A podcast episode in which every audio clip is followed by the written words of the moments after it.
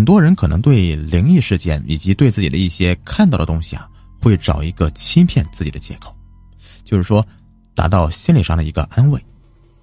但是很多时候，我们更应该去正视一些这样的事情。毕竟呢，有老一辈传下来的一些话或者东西，并不是空穴来风的。科学是可以对已知的事物做一个合理的解释，但是未知的有多少呢？我到现在还非常清楚的记得，这事儿是发生在我小学三年级的时候。我知道，可能很多人会说我吹牛皮，说这个事儿不大，你年龄还小，怎么会记得这么清楚呢？大家呢，先听我把话给说完了。我记得那天是周六。由于呢前一天是在学校里面大扫除的，跟同学玩水，胡乱的泼水，导致第二天感冒了。但毕竟那是我小时候不懂事嘛，还是在放假这一天出去玩的，都玩疯了。我妈晚上下班的时候啊，回家就看到我这秋衣秋裤都湿了，当时就数落我，就说道：“说你难道不清楚你自己还在感冒当中吗？你把自己浑身搞得这么湿哒哒的，还在外头疯。”今晚呢，一定得发热。我当时正好是低着头的，听我妈在絮絮叨叨的，然后呢，给我换衣服，洗了个澡就去睡觉去了。可是到了半夜的时候啊，我就一直咳嗽，一直是胸口闷。这起来看了一下时间呢，一点多了，我这又不敢去叫我爸妈呀，这下可把我犹豫半天呢。但是过了一会儿，我就感觉。这嗓子像火烧火燎的一样疼，我觉得不行啊，我得赶紧去叫我妈呀。我爸妈起床一看我这个样子啊，赶紧就给我量体温了。到最后一看呢，三十九度多一点。我爸呢就让我妈准备一下上医院。这里啊，我得讲一下我家周边这个环境。我家呢当时是这里面第一批小区建成的时候啊，我爸就买了。当时我家住六楼，这个三楼啊是一个大平台，好几栋啊都在一起。这上了这个三楼平台的楼梯啊，一共有两个楼梯，这个前面和后面。这前楼梯呢倒没啥好说的，主要就是后楼梯，因为这个后面是个车库，这一排一排的那个小单间似的。这车库边上呢，这围墙后面又是一个。停用很久很久的纸箱厂。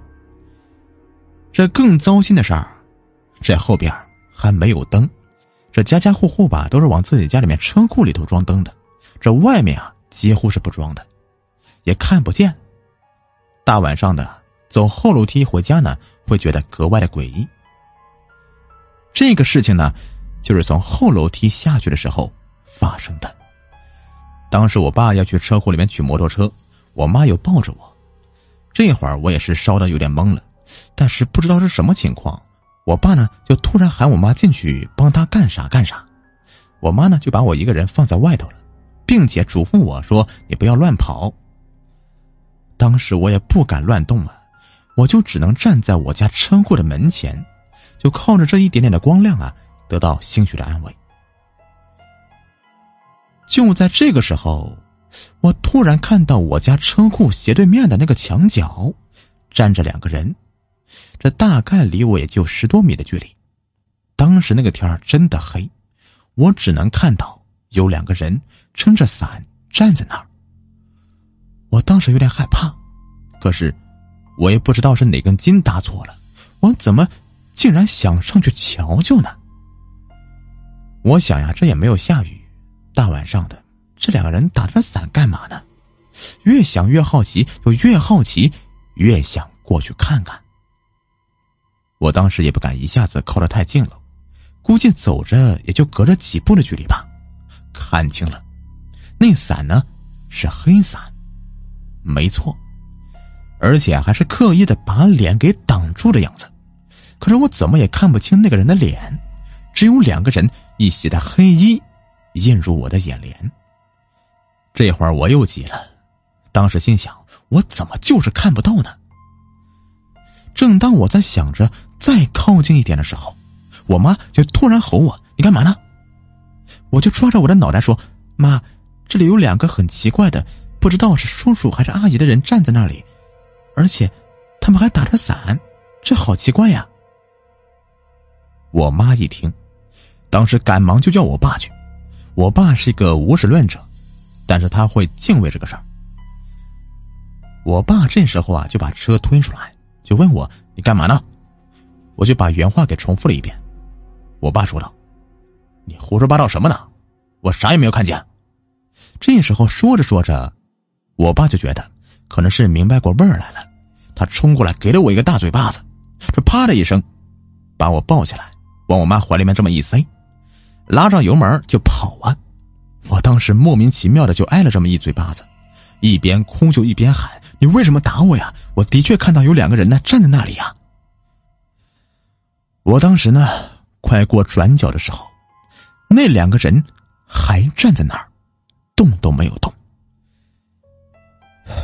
这一路上，一直去到医院，我爸这个脸都板着，一句话也没有说。打完针出来的时候，我又看到那两个人了，他们就站在医院门口的角落里，我就赶紧喊我爸妈，我说爸妈，你快看呐，我真没有撒谎。结果，我的屁股上又挨了好几巴掌。之后啊，我就在路上面一直哭啊，我完全不知道我爸为什么要打我。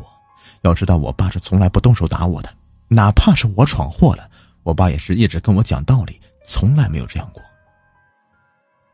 但就这样闹腾吧，在路上昏昏沉沉的，就睡着了。当我再次醒来的时候啊，已经是第二天早上了。我去开门呢，就发现这个门反锁了，早饭也放在我那个书桌的前头。我当时啊就奇了怪了，为啥锁门呢？我就拼命的叫我爸妈，可完全没有人搭理我。我就听到了我奶奶的声音，她说：“就让我在房间里面自己玩一会儿，暂时不方便让我出来。”我也就放弃了，找漫画书去看了。可是过一会儿，我听见有人在念经的动静，还有那种像是摇铃铛的声音，我就贴在房门上面去听。这叽里呱啦一大堆的念呐，我是一句没听懂。我只知道过了很久，我就听到我奶奶说说。老张啊，我现在这个小孙子没啥事儿吧？